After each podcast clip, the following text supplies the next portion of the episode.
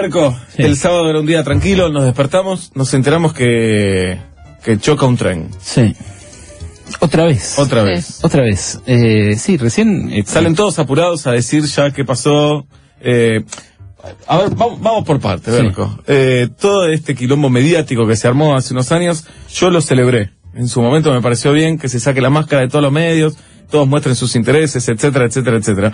Pero me parece que estamos en un lugar ahora que ya es cualquier cosa y que ya está enviciado y está enrarecido y ante cada suceso ya sabemos lo que va a decir una parte y lo que va a decir la otra. Sí.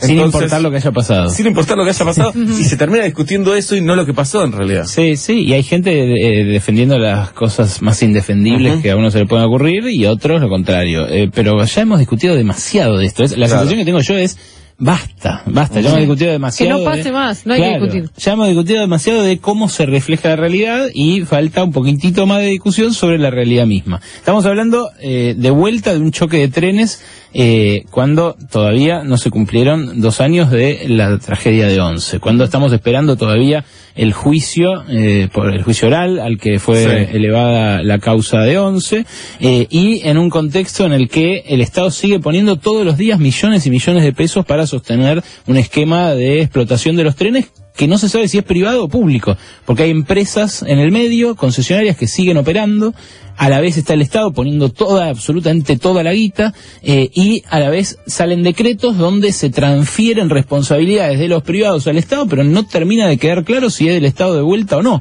porque en todos los casos cuando consultás con el Ministerio de Transporte te dicen, bueno, es una semi, es el, el principio de la estatización, es una semi-restatización, y nadie termina de tomar una decisión de fondo respecto a los trenes. Dicho eso, es cierto que desde la tragedia 11 para acá, tarde, tarde, muy tarde, con 51 muertos en el medio, eh, empezaron a apurar algunas obras que venían postergadísimas. Casi reconociendo que no habían hecho nada antes de la tragedia de Once. y en algún caso, no casi reconociéndolo, reconociéndolo de hecho. O sea, Randazzo ha dicho en voz alta, en, en on, de récord, ante los micrófonos, que eh, eh, hacía falta mucho trabajo y que no se había hecho en los años anteriores. Que está diciendo, entre líneas, que la culpa la tiene Julio Miguel Devido, que estuvo a cargo de los trenes durante nueve años. Que la tienen, por supuesto, también eh, Juan Pablo Schiavi, que la tiene también eh, Ricardo Jaime, ambos procesados en, la- en el juicio de Once, eh, pero que la tiene en definitiva el gobierno, el gobierno kirchnerista que está desde 2003, eh, y que en este larguísimo lapso optó por mantener las tarifas congeladas, cada vez poniendo más plata, más plata, más plata en subsidios para priorizar que la gente se mueva y no que se mueva bien. Eh, y en ese en esa elección se fue la vida de un montón de esa gente que se mueve no no en las condiciones en las que debería moverse.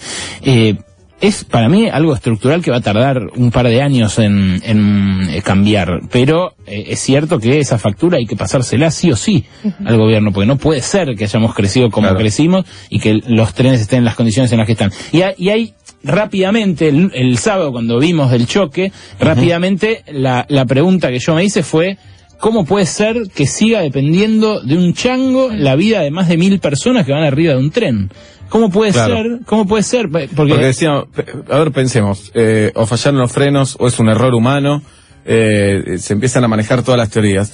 Pero más allá de eso, existen los frenos automáticos, ¿no? Claro, exacto, eso es. Porque lo que salieron al toque, bueno, a ver, por ejemplo, Luis de Lía, eh, ese A los dos mismo- minutos a ya los estaba. dos minutos ya estaba diciendo sabotaje electoral.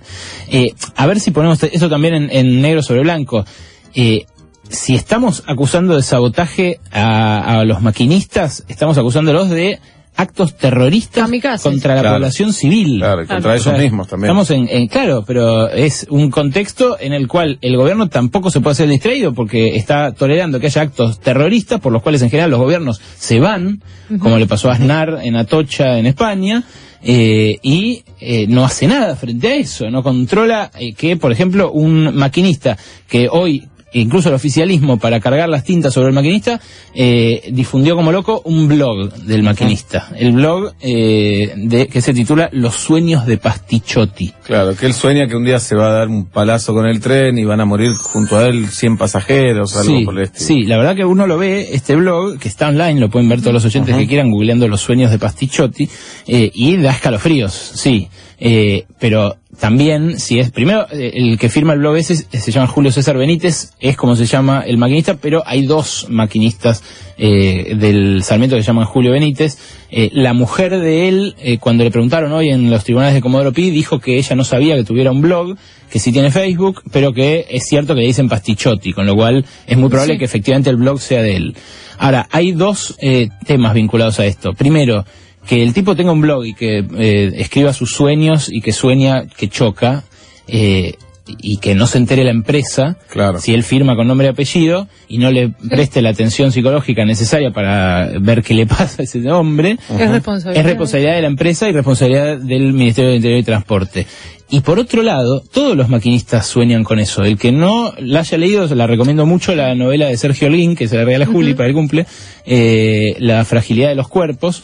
Eh, en esa novela es la tragedia de los Sí. maquinistas que todo el tiempo se le muere gente adelante. O sea, los se que les suicida. pasa y los que tienen miedo que les pase. Soñar con eso sueñan. Claro, todo el tiempo. Entonces eso no es un indicador. A ver, sale un blog del tipo que sueña cosas y que las escribe, no es que tiene la culpa el maquinista. el Ahora tema tam- es eso, si se llevó el disco duro, se apareció en la mochila, si es real, ¿por qué se va a llevar el disco de una cámara eh, Exacto. que está en la cabina? Bueno, por Marco, eso, empecemos y, a a ver, tratar y de algunas preguntas. Eh, Eh, Si querés, sobre eso hay información fresca de ahora de la tarde. Sí. Eh, el juez Ariel Lijo tiene en su poder el disco rígido desde el sábado a la tarde. Está dañado. Está dañado, está, eh, tiene sangre eh, y eh, lo que me acaban de decir desde Comodoro Pi es que está una empresa privada tratando de eh, sacar la información, de, de, digamos, de hacer visible la información que hay dentro de ese disco rígido.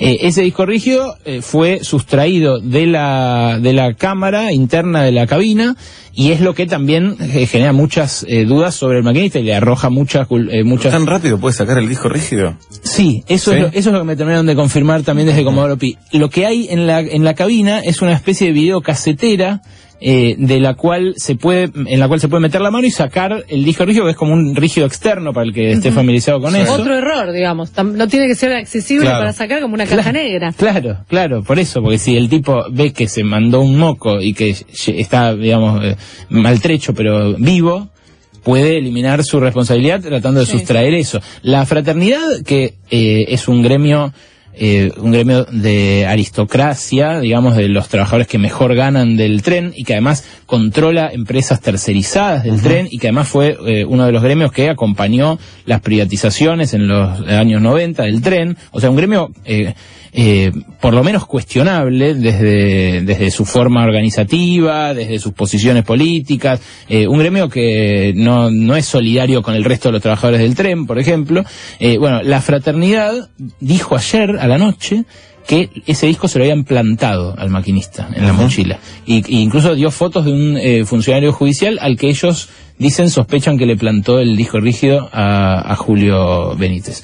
La verdad que eh, eh, es temeraria la afirmación porque de las fotos no sé, no, sé- no es que es una foto donde se vea un tipo metiendo el Sí. rígido en la, en la mochila. Pero es todo muy raro. Es todo, toda la, todas las acusaciones cruzadas. Digamos, lo que eh, eh, condimenta esta historia es una interna feroz entre Julio Devido y Florencio Randazzo, en donde los dos echan culpa mutuamente, va, Randazzo echa la culpa a Devido y eh, el gremio sigue dialogando con, más con Devido que con Randazzo. Eh, en el medio un sindicato como la Fraternidad que tiene intereses empresariales, que ya lejos de defender a los trabajadores defiende a, a- a- a sus propios intereses. Sí. Eh, y además mensajes mafiosos de todo tipo, como esto, mira, te muestro la foto, eh, me plantaron el disco rígido, el disco rígido lo sacan, eh, a todo esto la filmación, eh, las agresiones que hubo de la gente no habrían ocurrido si no fuera porque Randazo la vez pasada mostró con Castelar Sí. el video del Motorman. Entonces, ahora también, del mismo modo que Macri lo hace con los eh, metrodelegados, se incentiva que ante cualquier cosa la tiene la culpa el, el Motorman o alguno de los trabajadores del tren.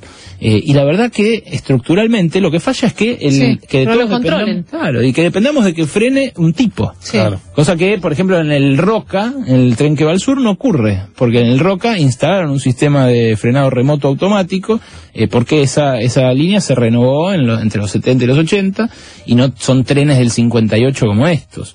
Eh, esa, te traje un poco de esa historia también, eh, la historia de, de los trenes, de los frenos, digo. Eh, es trágica. Podría, si, si hubiera funcionado el Estado como tiene que funcionar, se habría evitado el choque de 11, el de Castelar y este nuevo de 11 de ahora. ¿Por qué? Porque en 2006 hubo una licitación, la ganó Siemens, Siemens empezó a hacer las obras para el sistema de frenado automático, le garparon incluso un adelanto, 52 palos, eh, y después como no se pusieron de acuerdo por la inflación y lo que aumentaban los costos, Siemens lo dejó de hacer. Anularon la licitación, la volvieron a intentar hacer de vuelta, eh, después de 2006, volvió a fallar, volvió a no hacerse y después vino el choque de 11. Entonces ahora, hoy hablaba yo con eh, gente de Randazo y me decían, nosotros tenemos eh, para febrero del año que viene, va a estar- la promesa de que va a estar instalado el freno automático en todo el Mitre y en todo el Sarmiento. Eh, eso es así, lo va a instalar una empresa china que se llama CRSC. ¿Y por qué no se instaló hace 20 meses? Exacto. Cuando pasó 11. Bueno, la pregu- ¿Qué esa, esa es la repregunta que yo le hago y ellos contestan que eh, usaron todo el tiempo desde que asumieron en acelerar esto y que los tiempos que hacen falta son esto, que vinieron los chinos, que ellos primero eligieron la empresa china, que después vinieron los chinos acá, revisaron las dos líneas completas y ahora lo van a instalar, lo empezaron a instalar y va a estar listo como más tar- como muy tarde a fines de febrero de 2014. Pero todo esto, claro, a los que viajamos cotidianamente en transporte público nos parece eterno. Sí. Claro. Y es lógico que nos parezca así, porque además hay una montaña de guita en el medio. Eh, hay, eh, eh, por día se van cuatro millones y medio de pesos en subsidios a los trenes. Eh, a perdón, al tren Sarmiento solamente. 13 millones a los trenes metropolitanos por día. Una locura.